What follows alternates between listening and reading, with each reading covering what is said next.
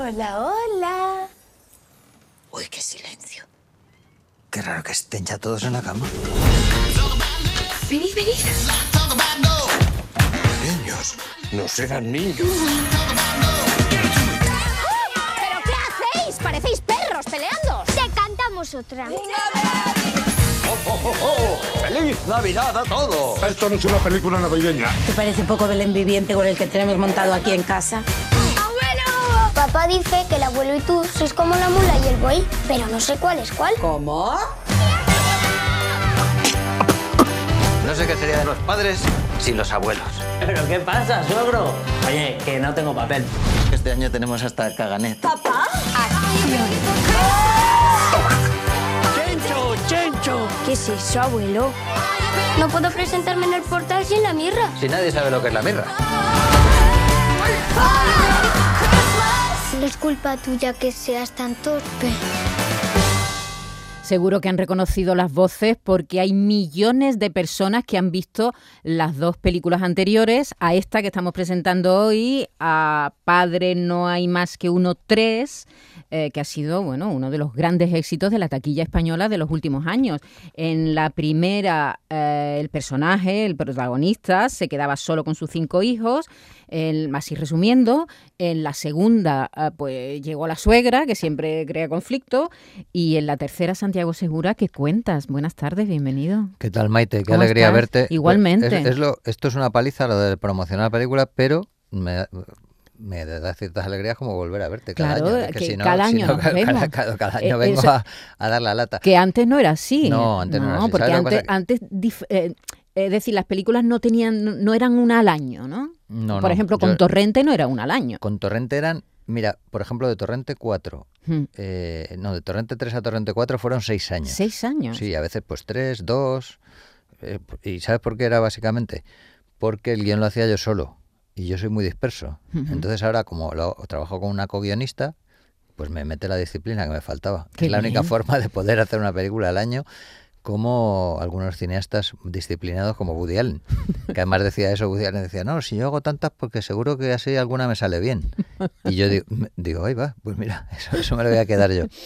Y, y el problema que tiene esto de promocionar películas, hacer una al año, es que al final es la parte que más, para mí, más ingrata, porque me siento, ¿tú te acuerdas aquellos eh, que salían en las películas del oeste, los que vendían el elixir de la vida del doctor, Sí, no sé qué, sí, que iban en un sí. carromato y iban vendiendo la moto? Com- te com- sientes que estás vendiendo humo, porque como nadie ha visto la película, Claro. más que tú, y tú, es muy bonita, y pasan muchas cosas, y te ríes, uy, te ríes, te ríes, y la gente dice, no, claro, pero es que si la has hecho tú, desgraciado, ¿qué vas a contar? Bueno, este fin de semana ya han podido ver la película. Por eso digo que este es el momento de Sí, relajación, sí, donde sí, realmente ya, ya- los que ya no se saben la de mí- reacción de la gente. los que no se fíen de mí, exactamente, que pregunten a algún amigo que lo haya visto y eso es lo mejor, eso es mano santo, porque el amigo no te va a engañar. Pero hay gente que no se fía de ti todavía. No, eso es imposible. Yo creo que lo- hay muchos que sí, hay muchos que ya se fían, como que dicen, ¿a una comedia de Santiago Segura en verano? Vale, valor seguro. Sé que va a estar una hora y media de evasión, se van a olvidar los problemas. ¿Qué problemas tenemos? Muchos. Pero vamos, incluso los que no son nuestros directamente, son nuestros. Porque la guerra de Ucrania, eh, la crisis económica, la, la pringosa pandemia esta que le tengo un asco ya. O sea, todo esto se te va, oye, parece que no, pero dices, coño, esta chepa, esta chepa que tengo aquí, ¿qué es? Y dices, son los problemas, que se te han pegado a la chepa. Entonces, dejar la chepa en la puerta una hora y media, ¡buah! Que es fabuloso. Y yo prometo, ya ves, ya estoy vendiendo otra vez la moto, prometo que ese, eso, esa hora y media vas a estar sonriendo, vas a estar, vas a echar alguna risa, vas, vas a salir como aliviado del cine. Ujú. Esa es mi eh, garantía, amigos.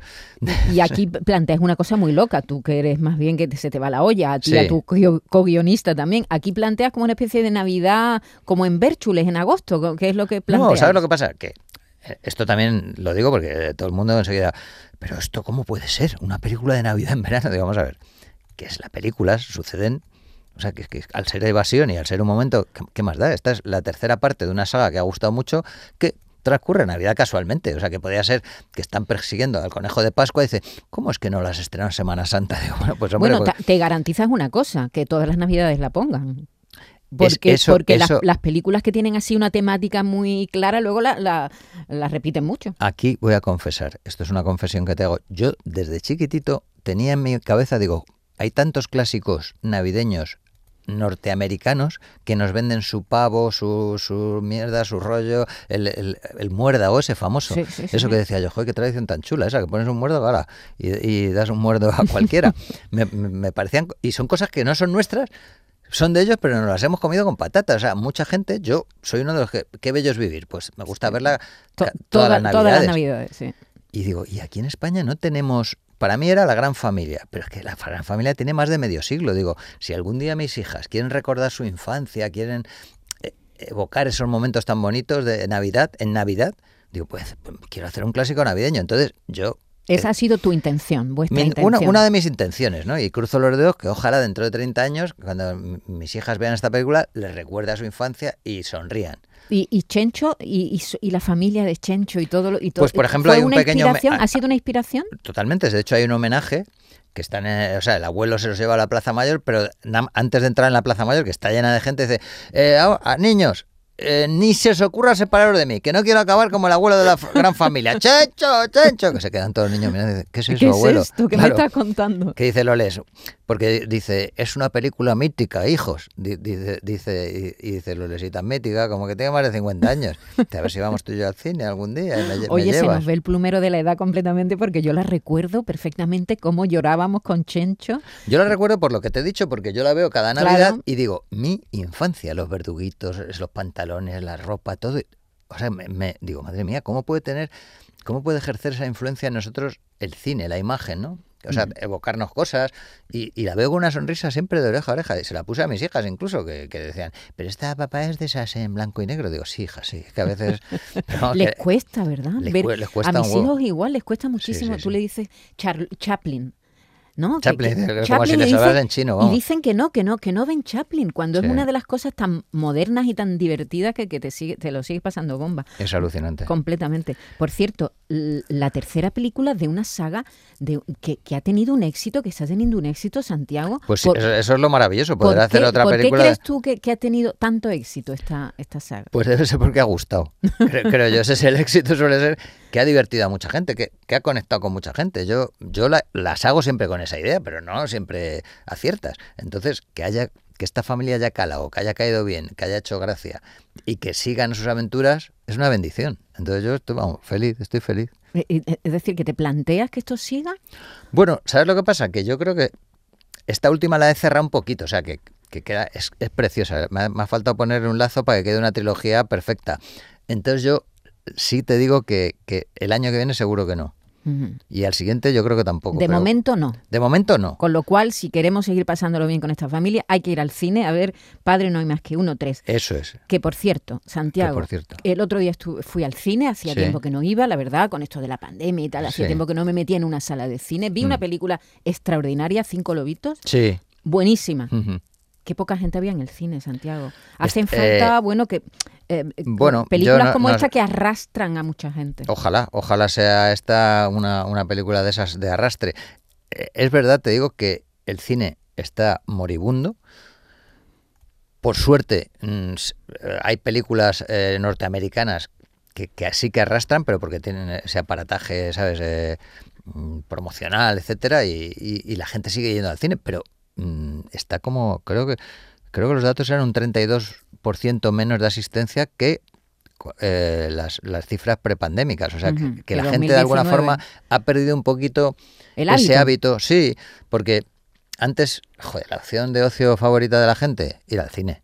O sea, tú decías, Cuando con, con nosotros mi novia éramos al cine, con, cuando mi- con nosotros hijos éramos chicos, desde luego, ¿no? Totalmente. Era, era totalmente. nuestra único, por lo menos en mi, en mi- yo era mi, mi único ocio, Sí, ir al sí. cine todos los domingos. Y era fabuloso y la gente lo, lo disfrutaba. Yo me acuerdo que ahora se lo cuento a mis hijas y es que no se lo creen, claro. Colas, colas en Mm. los cines. Eh, pero la gente iba, vamos, el cine era una devoción por el cine. Es verdad mm, que ahora eh, ver una película es mucho más sencillo. O sea, la ves en, en un, Claro. en un móvil, en una tablet, en, en dispositivos, hay plataformas, hay, televisión en abierto, hay televisión por cable. eh, o sea, hay tantas oportunidades que, de, de hecho, eh, como que, que la gente se ha acostumbrado a, que- a O sea, hay como un exceso de, de películas y de cine. Por suerte yo creo que sigue habiendo esa gente que disfruta metiéndose en una sala oscura y asistiendo a esa comunión que es reírte con 500 personas. Sí, es que no es lo mismo, es que es una experiencia muy distinta, yo lo digo. Reírte en compañía. eh, Yo cuando voy a ver mis películas con, con gente, es que las disfruto tanto, porque digo, "Jo, este, este chiste que he pensado, que la gente se va a reír, de repente, pum, llega el chiste y todo, toda la sala riendo. Yo digo, "Jo, qué, qué- qué- qué fantasía. Eso te tienes que sentir como una especie de mago, ¿no? Mm. Decir, bueno, Es como un orgasmo gigante. Bueno, yo, y, y te, y te pasa lo contrario también, te sorprende con... Uy, ¿Por qué la gente no se ha reído aquí?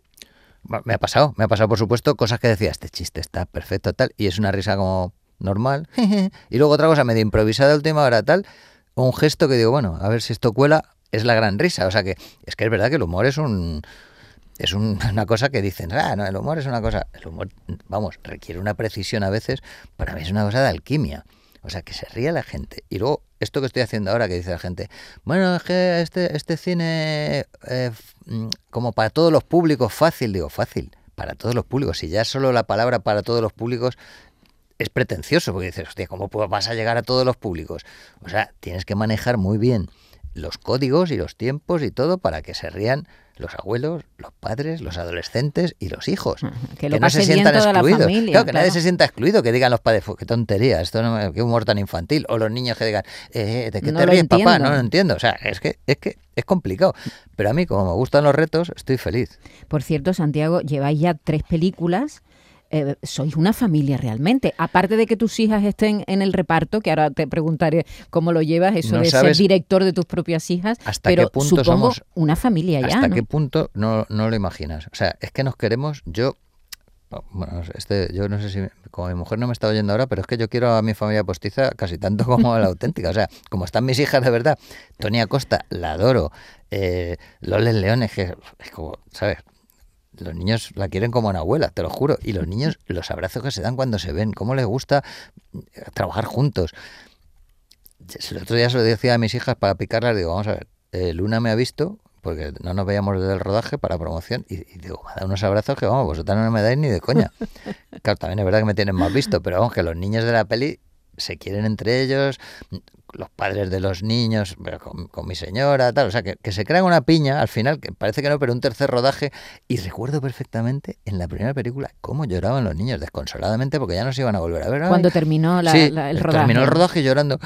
Y, y viene mi hija, papá, tienes que hacer otra. Digo, digo, no, hija, esto no funciona así. Haré otra si tiene éxito. Así que cuando triunfó la peli, que les llamé, digo, oye, que estoy escribiendo otra. Se- vamos, era como una fiesta. Aquí hay además un niño más pequeño, creo, Sí, y una también niña. una niña más pequeña y un animal, Sí, un perro, ¿no? sí, un perro. El perro, que es- se supone que es el de la otra película, pero ha cambiado sus hábitos o lo que sea y aquí no hacía nada de lo que se le Mm, decía. Y, y entonces eh, trabajar con y trabajar con niños cómo ha sido. Mira, esta pregunta que es recurrente desde que Ajá. empecé, sí. Y siempre he dicho, no, pues porque Hitchcock fue el que dijo, no Sí, nunca ni- trabajáis con niños, ni con animales, no, ni con Charles Lawton. Con Charles Lawton no puedo trabajar porque ha fallecido, por desgracia, pero con niños y animales Porque llevo te, tres roba- películas te robaban planos o ¿Por No qué sé. lo decía? ¿Por la dificultad o porque Yo no sé por qué eh, lo eh, decía, porque es yo decía- insuperable la cara de un niño en una Yo pantalla? decía, el maestro Hitchcock, con lo listo que era, porque dice esto, si yo lo veo, es fabuloso trabajar con estos niños. Claro, ahora lo entiendo. Ahora que he trabajado con esta niña, esta niña eh, en el casting era súper simpática, pero llegó un momento que cuando decíamos acción, como que la niña decía, ah, ahora todo el mundo me está mirando, es mi momento, voy a joder a esta gente, voy a boicotearlos. No, no, en su mente enferma o de, de niña del exorcista, pues pensaba eso. Entonces, yo, yo digo, pero, pero ¿por qué nos ha tocado este, este ser, eh, este ser Este maligno? demonio. Este ser maligno. Bueno, todo, mira que es un- angelical. Luego, además, en, en la película, los que la vean dirán, ay, pues la niña, es que- qué graciosa y qué maja. Pero logró que todo el mundo la, la detestase cordialmente en el rodaje. Dentro de una niña no la puedes odiar, pero, pero sí que la ¿Pero teníamos un qué poquito. edad? ¿Qué edad? Nos, nos hacía temblar. Pues eso, tres años. Tres años, es que es muy complicado, Santiago. No, no, complicado no, imposible, porque ahora, por suerte, tuvimos una doble de luces que era todo lo contrario.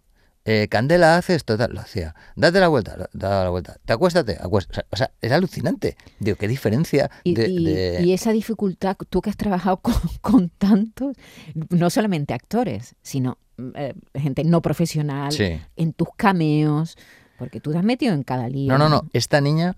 Lo vamos, peor, lo peor. Al lado, al lado de esta niña, Cañita Brava es Marlon Brando. O sea, de verdad. O sea, una cosa. Y yo, por lo que tú dices que trabajo con todo tipo de, de individuos e individuas, y bueno, más o menos, joder, todos ha habido una. O sea, pero esta me ha costado. Ahora, el resultado es óptimo. O sea, yo la veo en la pantalla y se me olvida porque, porque es, es- muy. Es que es una niña que sonríe y tiene una sonrisa muy graciosa que ilumina la pantalla. Y, y lo de dirigir a tus niñas, ¿cómo ha sido? Eso muy bien. Eso como las tengo ya más o menos controladas, o sea que me hacen medio caso así por ser padre y por ser director también, o sea que... ¿Te respetan, sí? Bueno, respetar, creo que es una palabra excesiva, respetar. Digamos que no me, No te boicotean. no me boicotean. Y no, y luego lo que, lo que he dicho y es verdad, es que estos niños al final han adquirido esa disciplina de trabajo, o sea, que son súper listos. O sea, que de la primera, pues, costaba un pelín más, pero ahora han cogido un oficio, o sea, que es alucinante, con tres películas que han hecho. Bueno, Luna Fulgencio es un caso aparte porque Luna ha hecho series, ha hecho películas, ha hecho publicidad, o sea, que es una niña, pues, yo digo Una profesional. La siguiente Sí, Penélope sí. Cruz, yo creo que es Luna Fulgencio, porque además es buenísima. Muy actriz. buena, muy buena. Y tiene una cara, ¿verdad? Buah, Buah. buah, los labios, una cosa, o sea, que te la comes. que Una es- cosa es- impresionante. No, no, no, es, es tan guapísima. Sí, sí, efectivamente puede llegar a ser una, una Yo creo que sí, Cruz, sí, Una, sí, sí. una fotogenia, ¿verdad? Que es tan importante. Si Bueno, como vital hasta en ahora, el cine. es maravillosa, es maravillosa Luna. Y aquí, es nuestra Rocío, la, la folclórica de la familia. Bueno, pues Padre no hay más que uno tres, que ya, ya ha llegado a las pantallas. Esperemos, eh, Santiago, que tengas tanto éxito como, como las anteriores. Con, Y- con que le vaya como las otras, vamos, feliz, va- soy feliz. más- Sería y- un milagro, porque ya te digo, bajando el mercado un 32%, lo normal es que la gente no, o sea, haya mucha gente que no se anime. Por otro lado, tengo dos millones de espectadores que han visto las anteriores y que les han gustado. Entonces, eh, yo confío mucho en esta gente. Así que chicos, animaos por favor, eh, ir al cine que pasáis un buen rato. Padre más que uno tres. Ya Ah. está, ya está ahí, está estrenada. Ya está, ya está ahí en las pantallas, ya se pueden acercar a ir al cine. Yo hacía mucho que no iba, me alegré tanto de ir. Sí, ¿verdad? Sí, me alegré mucho de... Sí, hombre, es que eso... Ay, el, el sentarme a oscura y esa liturgia y Se esa... apaga la luz, empieza la Sí, musiquita, la sí. gente se centra un poco. Y no tienes los despistes que tienes en casa viendo que te levantas, que te llaman por teléfono, no, no. Cine, venga, cine en el Un cine. niño el otro día me decía, un niño no, un adolescente decía, dice, no, me ha gustado lo de ir al cine, pero es que lo único que no se pueda parar la película es... es...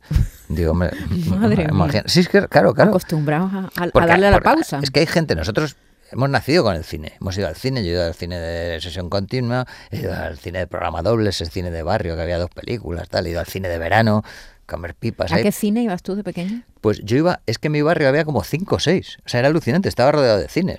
El cine Canadá, el cine Cursal, el cine Fátima, había mogollón que han desaparecido ¿De qué todos. barrio eres tú? Yo soy de Carabanchel. De Carabanchel. Pues yo en mi pueblo, yo soy de la línea de la Concepción, Sí. había dos cines, el Cómico Jardín, el Imperial y luego el cine de verano. Pero hace años que no hay cine. No hay cine, ¿verdad? No hay cine en una población de más de 70.000 habitantes. Pues el cine de verano a mí, los recuerdos que me trae eso, que es el cielo estrellado. O sea, se hacía de noche, hasta que no era de noche no podían proyectar, Sí, sí, porque sí. tenía que estar oscuro. Era en una plaza de toros que se llama La Caracola, en la manga del Mar Menor. Yo iba con mis padres. Mi madre nos preparaba unos bocatas Oh, qué rico. de, de hígado de bacalao, que dirá la gente, pero qué guarrería es esa. Está, está buenísimo. Entonces en, pa- en pan tierno, pum, pum, pum, nos hacía, además que eso olía fatal, pero bueno, nos comíamos mi hermano y Oh. yo. Luego las pipas, todo el mundo comiendo pipas, porque eran sillas de esas de bar. Así las ponía Sí, y sobre sí, sí. gravilla y todo el mundo con las pipas. Pero ahí he visto La espía que me amó, La aventura del Poseidón, Operación Dragón, unas películas que es que no se- me han quedado grabadas. Que Mira, eso te- para mí es la felicidad. Eh, cine de verano, 2001 Odisea en el espacio. Buah, esa- la, impresionante. la nave, el vals Sí, sí, sí. y la gente tirando botellines porque ya estaban hartos. No le, no no A le gustaba. pantalla, Hombre, es que en su día esa película Ay, eh, acuérdate eh, que fue iba muy mucho- dura para mucha gente. Sí, ¿sabes? Y había muchos gamberros en el cine de verano que boicoteaban Sí. a veces y gritaban, ¿te En acuerdas? el mío, en el mío por suerte En el- más o menos no, no. no, se Pero claro, enti- ¿no? entiendo que 2001 es un poquito quizás Sí, más elevado de lo que porque imagínate Operación Dragón, Hombre, hostia va, hostia viene, Bruce Lee, va todos, qué maravilla es Operación Dragón. buah, a mí me, me- me encanta, me encanta, me parece un peliculón. La vi no hace mucho, otra vez, y entonces tiene un leitmotiv, la música, se repite Es que continuamente. de Lalo Schifrin, el de Misión Imposible, que es- era un music, o sea, un musicazo. ¿eh? Bueno, es que te, te hace reír tanto. Sí, porque sí. claro, cuando dices, llega la patada, llega el leitmotiv. de- Sí, sí, sí, sí. Sí, sí, sí, De verdad me lo pasé bomba. Muy, muy, muy, muy, top. viéndolo. Esa película es muy top. Pues Lalo, Lalo, este, Lalo. Griffin, era un monstruo. O sea, música de cine tiene La leyenda del indomable, la de Paul Newman, esa que Sí. se comía los huevos duros, que Sí, es una escena famosísima. Esa, la balada de esa película, que es de Lalo Griffin, Tú que tienes radio, ponla algún día que es preciosa. La pondré, Le la encantará a tus oyentes. Y la música que ha hecho Roque Baños para Padre No hay más que bueno, uno tres. Roque es que grande. Roque es un grande, pero es que además me sigue el rollo de tal forma. O sea, le encanta lo que a mí, que es la música, la música de verdad, la música de orquesta, que, que suena la orquesta, que está grabado en Bratislava, porque dice que en Los Ángeles lo último que le dicen ahora, la tendencia es, dice, no está mal lo que has hecho, Roque, pero suena demasiado a música. No puede ser más atmosférico. Que dices, la madre que os parió a todos. Qué horror, ¿no? Sí, sí, sí. Como si fuera música de ascensor o qué. No, como... Ah, vale, vale. Como ruido blanco que le llaman. Sí, o sea, como atmosférico, que dices, Sí, sí, no, sí. tío, atmosférico no- no, que- quiero un oboe, quiero ahí uno- un pizzicato, quiero la orquesta de Bratislava sonando... ¿Aquí te puedes lucir más o en Buah. Torrente también? Bueno, también- Torrente era, porque en Torrente además nos entendimos muy bien porque primero iba a hacer música de humor, digo, no, no, tío, si lo más gracioso es que Torrente toda la música sea épica, como si fuera de Conan o de Indiana Jones, tal. Y el tío lo entendió y claro, tiene música, tú oyes la música de Torrente aislada y dices, ¿esto de qué es? Madre mía, qué película épica. Lo voy a hacer, no lo he hecho. Sí, sí, pues escucha algún, alguna banda vas a flipar, porque tiene unas marchas, es alucinante. La música de Torrente, así, aislada, la gente no da crédito. Y está muy bonita, es una música muy bonita.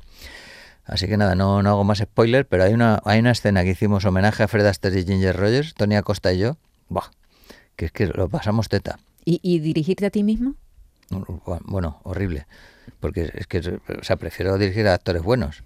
Pero por otro lado, claro, yo me entiendo muy bien y soy de los pocos directores que me da papeles, o sea, papeles protagónicos. Si yo no me, si no existiera como No director, será, no, no será que no puedes de tanto trabajo que tienes. no, no, no, yo que tendrás que rechazar. conmigo mismo. Que tendrás Yo- que yo no he rechazar ofertas. No he rechazado Una un- oferta en tu vida, en mi vida. ¿Qué te parece? O sea, que la gente dice, no, claro, porque tú tendrás guiones en la mesa. Digo, "Mm, no. Los míos, a lo mejor, pues eso, cuando coge a la mesa pongo alguno, pero si no, guiones en mi mesa, los míos. No, que no pasa nada, yo feliz. Oye, mientras. Si es que yo no me quejo, como me dicen, oye, y no, no la industria, y no te dan premios, y no te reconocen, y el prestigio. Digo, ¿pero qué me estás hablando, tío? Si yo soy. Me ha tocado una varita mágica. ¿Tú sabes lo que es hacer películas para el público y que vaya al público? O sea, yo, de verdad, me doy. Me doy tortas para ver si estoy durmiendo. Pues sí. De la alegría que me produce eso. Pues me gusta mucho hablar con alguien que, se que está siente feliz. que está feliz, ¿no? Con, su- con sus resultados. Sí, Claro. hoy en día es un milagro. Que sí, que sí, que es verdad Así que, toco madera. Y en, el- y en este oficio ni te digo, ¿no? Mucha Ya. gente después de años para levantar una película. De pronto se estrena y, y no pasa nada, ¿no? Que Pero tiene porque, que ser muy porque es triste. tan complicado. O sea, Es tú sabes, muy el fin de semana de repente que hay unos peleas. O sea, es que la lucha que es para que tu película no la pongan a las 4 de la tarde y todas las demás a la buena hora. O sea, te quitan sesiones, te quitan cines. O sea, hay películas. Si, si hay eh, 3.900 pantallas en España que se estrenan con mil y pico pantallas, que dices, pero ¿cómo vas a, a luchar contra Es eso? imposible. Eso es imposible. Bueno, pues tú lo consigues. Bueno, yo estoy ahí como eh, ha- haciéndome... Es que esa cosa que tienen los franceses, que se quieren a sí mismos, que hacen así, se van besando por la calle, porque son muy chauvinistas, de las 10 películas más taquilleras que hay al año en Francia, 6 son francesas. dices, Completamente. son alucinantes los Sí, tíos. sí, sí. Eh, Nosotros, para meter una en el top 10, es que vamos, sudamos sangre. Yo por eso, como llevo ya tres años que, que me cuelo ahí en el, en- entre las 10 más vistas, soy feliz. Sí. Yo me Pues siento, me siento el Nadal del, del cine, o sea, imagínate. pues, pues me parece muy bien. Lesionado no es- estás, es- ¿no? Pues sí, en eso, en eso también, porque voy arrastrándome por las promociones. Muy bien, Santiago Segura. Ha sido un placer, como siempre, Maite, volver a placer ha sido vernos. mío y es que, lo, ¿sabes lo que más quiero? Volver a verte el año que viene. Qué bien, Eso ojalá. quiere decir que nos va bien. Exactamente, a, ti y a mí. Exactamente. Gracias, Santiago. Un beso mucha grande suerte. a ti y a todos tus oyentes. Muchas gracias.